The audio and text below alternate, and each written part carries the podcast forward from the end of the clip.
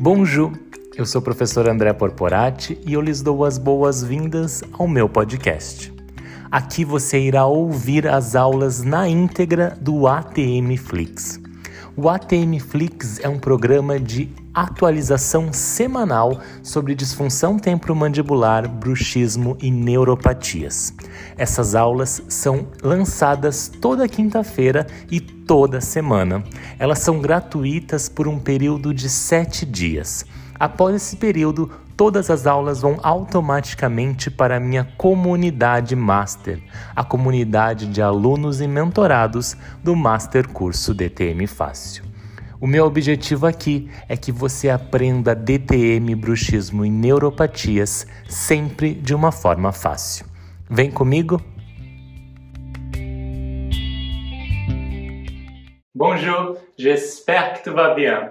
Eu espero que você esteja bem e aproveitando aqui o ATM Flix. Você está no ATM Flix número 43. Hoje eu vou te falar sobre um trabalho que eu escrevi, que foi uma revisão sistemática da literatura.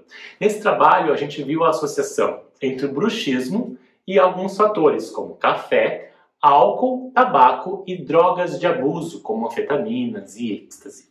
Eu vou trazer para vocês o resultado desse trabalho perfazendo todas as etapas dessa revisão sistemática. Assim, você vai ter capacidade de compreender e saber ler no futuro uma revisão sistemática, saber entender como que é uma revisão sistemática e compreender por que, que ela é hoje ainda uma das boas evidências para a gente estudar. Não é talvez a melhor evidência mais, porque a gente precisa de muitos estudos, estudos bem delineados, mas ela vem trazer uma revisão ou um resultado mais global, com vários, com vários, uh, com vários detalhes, com várias informações que podem ser muito úteis para a nossa clínica, para o nosso consultório. E o resultado dessa revisão sistemática aqui trouxe para mim muitas mudanças no meu consultório, para eu perceber certas minúcias do meu paciente e também tratar esse paciente de uma maneira diferente. Esse é o nosso objetivo, individualizar o tratamento, tratar o nosso paciente de uma forma mais individual e sempre de uma forma mais humana, compreendendo todo o corpo desse paciente, todo o sistema que está envolvido.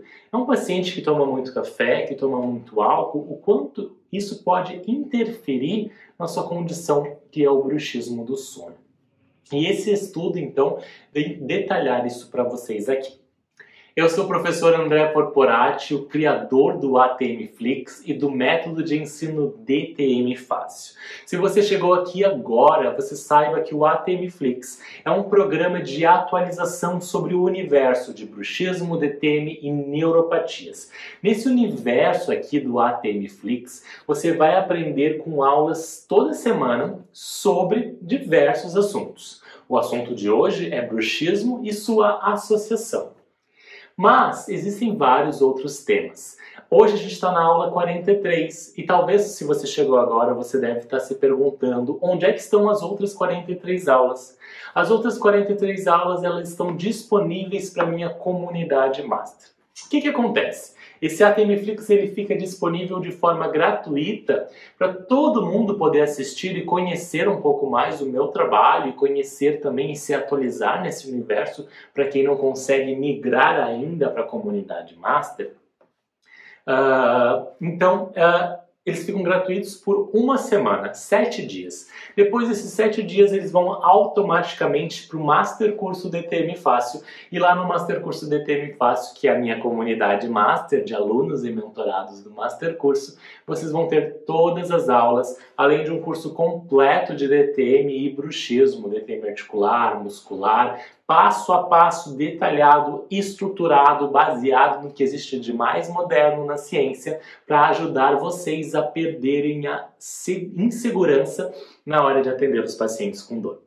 Esse é o meu objetivo aqui, que você tenha segurança, que você perca o medo de atender pacientes e saiba realmente o que fazer quando atender um paciente assim. Bom, hoje eu trago para vocês esse estudo. E nesse estudo, quando a gente vem falar, a gente vem abordar então a saúde baseada em evidências. Eu sempre falo isso nos meus cursos, eu sempre priorizo isso na minha clínica, porque saúde baseada em evidência ou ter uma pesquisa baseada em evidência é muito importante, porque um profissional que trabalha com isso, ele faz uma ligação entre a pesquisa e a prática clínica. É como se eu quero unir duas formas. Eu vou unir a minha pesquisa com a clínica. Saúde baseada em evidência não é somente aquela pessoa que fica ali lendo, lendo artigo e lê, lê, lê, lê. Não, é saber unir, saber fazer o elo de ligação entre a pesquisa, que é super importante, mas também correlacionar com a clínica. E não só unilateral, o inverso também, porque o clínico, o pesquisador, é ele que vai ter as maiores ideias, perdão, o clínico, não o pesquisador, o clínico que está atendendo o paciente, é ele que vai ter as melhores ideias, as melhores questões, ele que vai levantar maiores questões, maiores perguntas de como um pesquisador pode fazer a sua pesquisa e aí solucionar esse problema clínico. Então, é uma ligação entre a pesquisa e a, prática clínica, pesquisador e clínico juntos nessa empreitada. Eu sou pesquisador e eu também sou clínico. Eu atendi por muito tempo no SENDOR, no Centro Multidisciplinar de Dor Orofacial do sul do Brasil, de Santa Catarina, Florianópolis, na UFSC, né, Universidade Federal de Santa Catarina. E aqui uh, na Universidade de Paris, que eu sou professor aqui agora, eu trabalho com pesquisa atendendo os pacientes do tipo de DTM, bruxismo e principalmente neuropatias. Então eu acho muito importante essa conexão entre pesquisa e clínica, e é o que eu quero passar para vocês aqui hoje. Para entender esse contexto de como a gente vai eu agora eu como clínico, como que eu vou decidir tomar uma decisão no meu consultório? Por exemplo, eu tenho um problema clínico, né? Eu vejo que os meus pacientes uh, com bruxismo talvez eles tomam muito café. Será que tem relação mesmo ou é uma coisa que eu estou observando aleatoriamente? Então eu faço um problema clínico.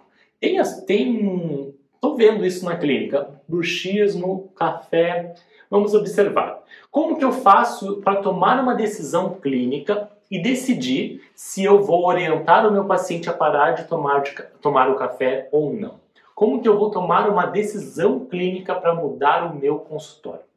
Para isso, eu pego o meu problema clínico e eu transformo em uma pergunta, em uma questão. Então, por exemplo, existe associação entre bruxismo e café? Esse é um problema, isso é uma pergunta relacionada a um problema clínico que eu tenho no meu consultório. Depois que eu fizer essa minha pergunta, essa minha questão de pergunta, eu vou criar e definir uma estratégia de busca e seleção da literatura. Então, para fazer uma revisão sistemática da literatura, eu vou buscar vários artigos científicos, vou fazer uma busca bem detalhada com vários uh, com várias palavras-chave, vários keywords para bruxismo, café, tabaco, entendam? Faz uma boa pesquisa, uma boa seleção de, de artigos e aí eu vou aplicar ali uma seleção uh, criteriosa dos artigos. Eu vou, não vou selecionar todos os artigos, eu vou selecionar, eu vou pensar aqueles que têm a ver com o meu assunto e que são estudos bem feitos, com um bom design, um bom tipo de estudo, com uma boa qualidade desse estudo, uma boa qualidade metodológica. Partindo disso, eu vou selecionar os estudos e eu vou avaliar criticamente os meus trabalhos. Então eu vou, sei lá, tenho 10 estudos incluídos. O que, que eu faço com esses 10 estudos incluídos? Eu analiso criticamente cada um deles para ver os erros que possam ter acontecido, as falhas metodológicas, o que, que pode estar enviesado, o que, que pode ter um bias ali, um, bié, um viés ali, ali por trás. Tá? E eu vou também fazer a síntese das evidências encontradas. Eu vou trazer um resultado único e um resultado final para isso. Esse resultado único e final vai me dizer uh, através de uma meta-análise, que é uma análise estatística de uma revisão sistemática, que vai trazer um resultado. Opa, sim, existe associação. Não, não existe associação. Então vai ter um resultado concreto. E também vai me dizer a força dessa associação, o qual é o poder de associação que pode ser encontrado aqui. E por fim, então, eu vou aplicar os resultados para resolver esse meu problema clínico. Teve associação? Eu aplico isso no meu consultório. Não teve associação? Opa, eu também aplico isso no meu consultório. E aí esse ciclo vai se perpetuando. E talvez lendo essa revisão sistemática, fazendo essa revisão sistemática, vão levantar mais novas questões, mais novas perguntas e vão ter mais novos problemas clínicos que vão transformar numa pergunta, numa questão, e aí eu vou fazendo novas revisões, novos trabalhos, novos estudos para responder essas questões clínicas. Isso é o o creme de la creme, isso é o brilhantismo de fazer saúde baseada em evidência. É basear a clínica e unir a clínica com a pesquisa através de, desse, dessa, desse ciclo de um problema clínico virar, transformar numa estratégia de pesquisa, uma análise crítica e uma aplicação de resultados. Isso é muito importante. Isso que é o brilhantismo de uma revisão sistemática e é por isso que eu sou apaixonado e eu faço muitas revisões sistemáticas e ensino revisão sistemática aqui na Universidade de Paris e faço, trabalho muito com isso hoje em dia. Gosto muito, sei do seu poder, eu sei da sua importância. Obviamente, eu sou clínico também, eu sei a importância dos estudos clínicos, sei a importância das pesquisas clínicas e eu acho que um profissional referência, um profissional capacitado, ele sabe unir essas duas formas de compreensão da saúde baseada em evidências, a pesquisa e a clínica. E é que surgiu então esse trabalho aqui, a associação entre bruxismo do sono álcool, café, tabaco e drogas de abuso. Esse trabalho ele foi publicado lá em 2016, se não me engano agora a data, numa revista chamada JADA. JADA é a Journal of American Dental Association. essa é uma das maiores revistas lidas por dentistas americanos nos Estados Unidos, né? E ela foi, inclusive, na época, capa da Jada. Foi muito interessante que esse trabalho foi tão uh, importante que se tornou capa da revista mais lida por dentistas nos Estados Unidos. Então, um trabalho brasileiro reconhecido, muito importante, esteve lá entre os trabalhos mais lidos na Jada. E eu fico muito honrado de ter trabalhado e ter feito essa pesquisa junto com esses brilhantes professores e alunos e estudantes da Universidade Federal de Santa Catarina e também professores da Universidade de Alberta, Université de Alberta, University of Alberta, no Canadá. Então, quem são os autores desse trabalho? Primeiro, o primeiro autor foi o Eduardo Bertazzo Silveira. Na época, ele era orientado de mestrado da professora coordenadora desse trabalho, a professora Graziella. E o Eduardo foi então o primeiro autor desse trabalho, que fez toda a leitura, junto com Christian Michael Kruger, que foi, ele na época ele era aluno de graduação em odontologia. A Isabela Porto de Toledo, ela era aluna de. Uh, não era de mestrado ainda, hoje a Isabela está no doutorado, talvez até tenha terminado o doutorado, não tenho mais notícias dela.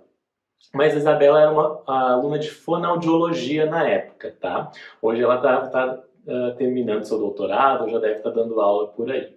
Eu participei, né, como uh, autor desse trabalho, o professor Bruce Dick, da Univers uh, Universidade de Alberta, e o professor Carlos Flores Mi também, e a professora Graziela De Luca Canta, prof, prof, canto professora uh, da Universidade Federal de Santa Catarina, trabalharam nesses estu nesse estudo.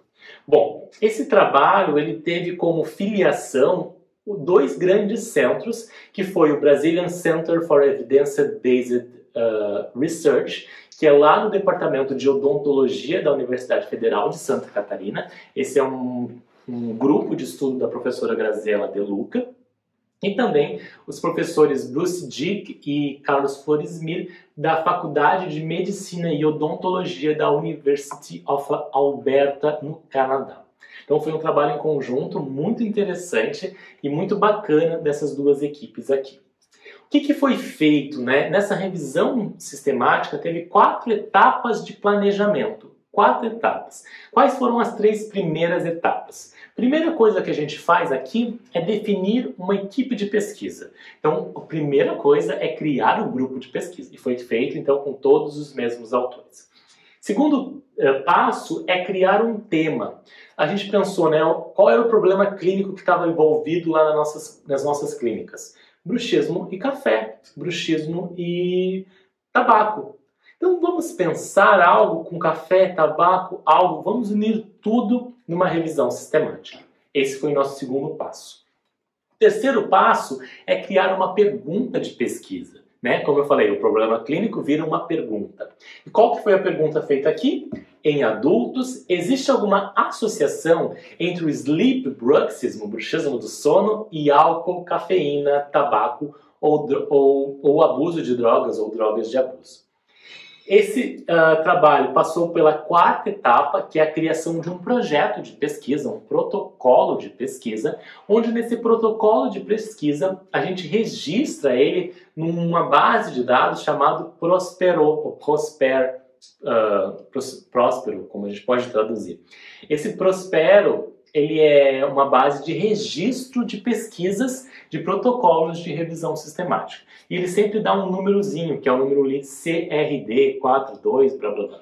É o número de registro e hoje é obrigatório registrar isso.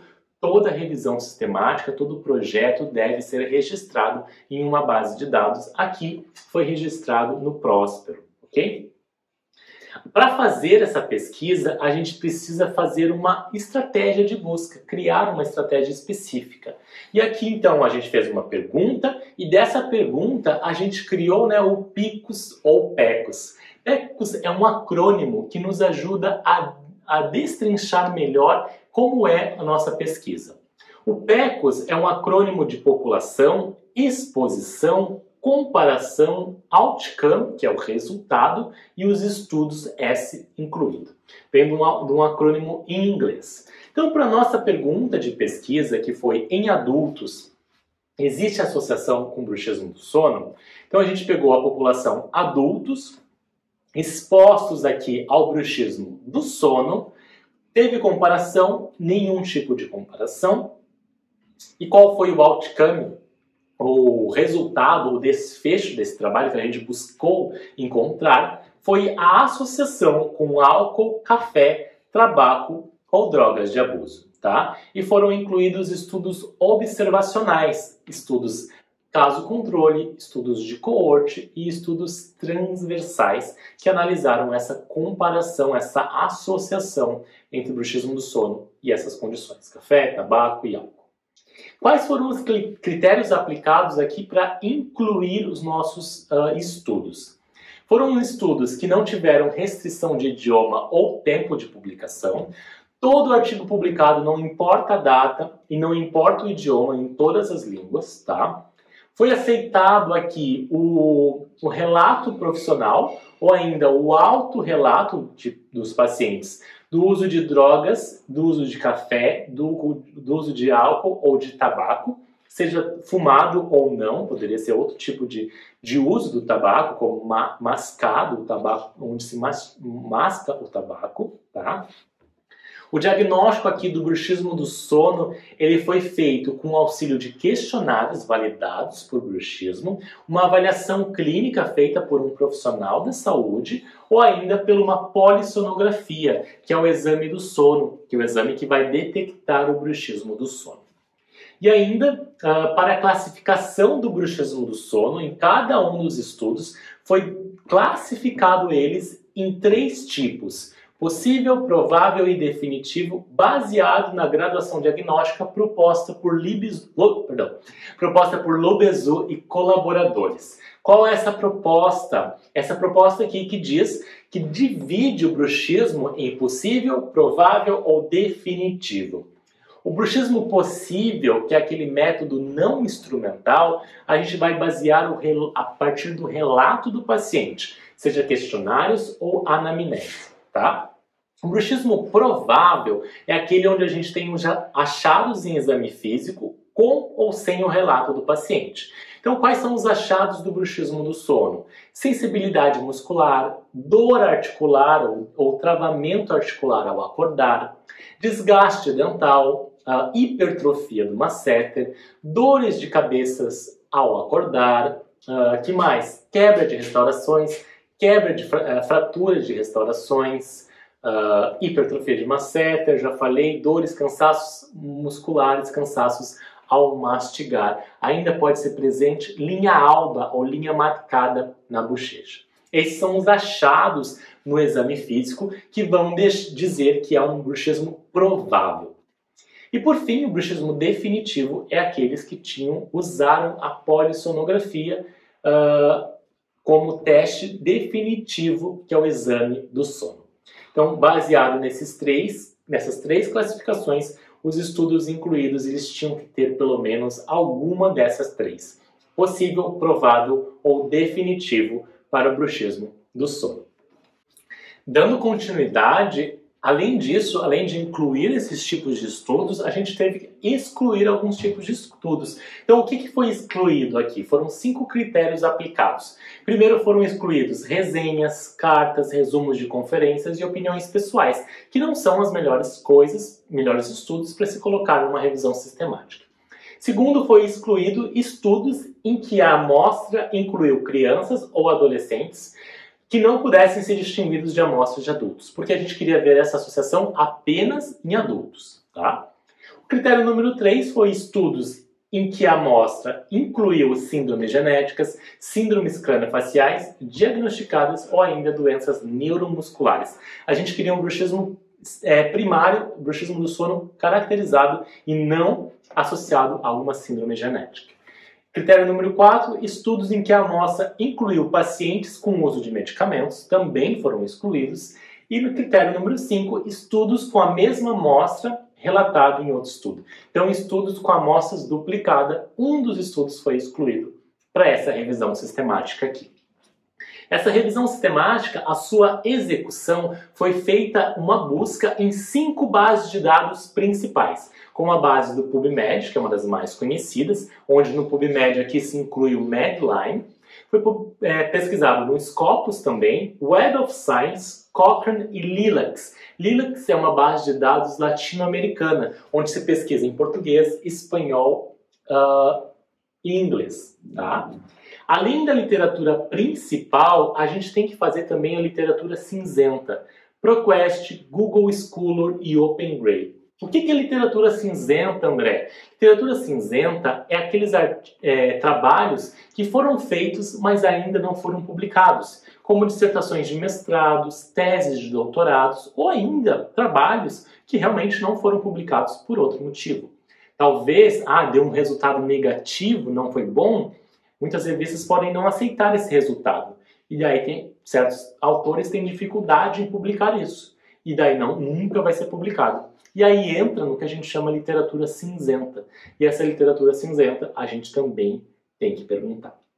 Além disso, depois que os artigos foram incluídos, a gente leu toda a lista de referências para buscar novos artigos que ainda não tivessem sido incluídos. E também foi perguntado para os experts mandarem sugestões de artigos que tivessem relação bruxismo com café, tabaco, álcool e drogas de abuso tá? Para fazer uma realmente buscar tudo que existe na literatura sobre essa associação. Então a gente buscou a associação café, álcool e tabaco. E também drogas de abuso, mas não foram encontrados muitos estudos aqui. O que, que a gente fez lá então? A gente teve essas bases de dados e a gente chegou a 649 estudos incluídos para começar a ser feita a leitura. Então, desses 649, removeu-se os duplicados, obviamente, porque tem muitos, uh, cada base de dados né, pode, ter, pode ter o mesmo artigo em, em outras bases de dados. Então, após remover os duplicados, chegamos a 471 artigos. Desses 471, ainda tiveram 12 do ProQuest e tiveram 141 do Google Scholar tá? E a gente fez também uma, um update da busca, a gente fez uma atualização, mas não, não é importante aqui para vocês. Desses 471, a gente leu uh, títulos e abstracts desses 471 e chegamos então a 29 que foram incluídos. Desses foram excluídos por diversos motivos, tá? Não tinham a ver com o tema, eram crianças, vocês viram ali os critérios de exclusão. Além disso, a gente passa por uma nova seleção, um novo crivo, que é a seleção fase 2. Dos, dos 470 e poucos, foi, foi para 29. E os 29 a gente leu o texto completo, PDF, um por um, para aplicar e para ver ali se teve alguma exclusão. Foram excluídos mais 22 trabalhos e chegamos a 7 ao total. Por que, que eles foram excluídos? Porque nove, por exemplo, eram reviews, cartas, uh, abstracts de, de conferências, foram excluídos por causa disso. Alguns outros foram excluídos porque eram estudos em crianças e adolescentes. Uh, vocês veem ali, estudos com síndromes genéticas, não teve nenhum, zero foram excluídos por esse motivo. Três foram excluídos porque pacientes tomavam medicações. Seis, estudos com diferentes objetivos, que não era para ver essa associação. E um estudo foi excluído porque uh, tiveram a mesma amostra incluída em outro estudo. Então chegamos no final a sete estudos. Sete estudos é bastante estudo incluído. E esses sete estudos viram associação com café, álcool e o tabaco. Não foram encontrados estudos suficientes que relacionassem o bruxismo com drogas de abuso, como êxtase, anfetaminas, MD. Então, não conseguimos aqui comprovar e chegar a grandes resultados com as drogas de abuso e o bruxismo, tá? A maioria dos estudos são empíricos, não se tem muita associação comprovada na literatura. A gente até pode observar isso em pacientes que usam droga de abuso, a gente consegue enxergar isso, mas não conseguiu-se um estudo para comprovar cientificamente sobre isso, tá? Bom, chegamos à conclusão nesses sete estudos que tem sim uma associação com café, álcool e tabaco. Qual foi o grau de associação? Qual foi o odds ratio? Odds ratio é uma medida de análise e aí a gente faz uma síntese de análise, que é o odds ratio, onde ele vai mostrar se tem associação do bruxismo do sono com cada uma delas. Bruxismo do sono e café, bruxismo do sono e álcool, bruxismo do sono e tabaco. E o que, que chegou de conclusão? uma, uma razão de chance ou odds ratio que a gente identifica aqui com esses valores. 1,5, 2 e 2. O que, que significa isso? Que a chance ou a probabilidade do pessoa ter bruxismo do sono aumenta em 1,5 vezes se a pessoa toma muito café. Em duas vezes se a pessoa toma álcool e em duas vezes também se a pessoa fuma. Isso separadamente, né? Se a pessoa só toma café, ela tem 1,5 vezes mais chances de ter bruxismo. Se ela toma álcool, ela tem duas vezes mais chances de ter bruxismo. E se ela fuma, ela tem duas vezes mais chances de ter bruxismo. Do sono aqui, tá?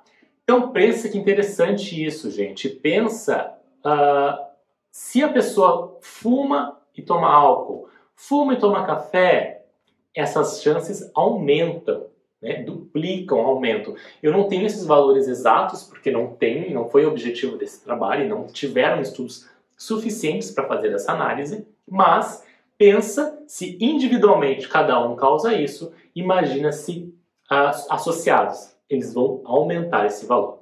Então, hoje, todos os profissionais da saúde devem estar atentos a essa possibilidade já na primeira consulta, que o bruxismo ele pode ser secundário ao café, pode ser secundário ao álcool e pode ser secundário ao tabaco. Existe uma grande associação ali encontrada e a gente precisa dar ênfase a isso. Hoje, todo paciente que eu atendo, eu pergunto sobre álcool, café e tabaco. É importante isso, porque pode ser uh, importante na nossa orientação. Talvez o paciente tenha que remover o café da sua vida nesse instante da sua vida, nesse período, e remover o álcool e remover o tabaco para melhorar o bruxismo do sono.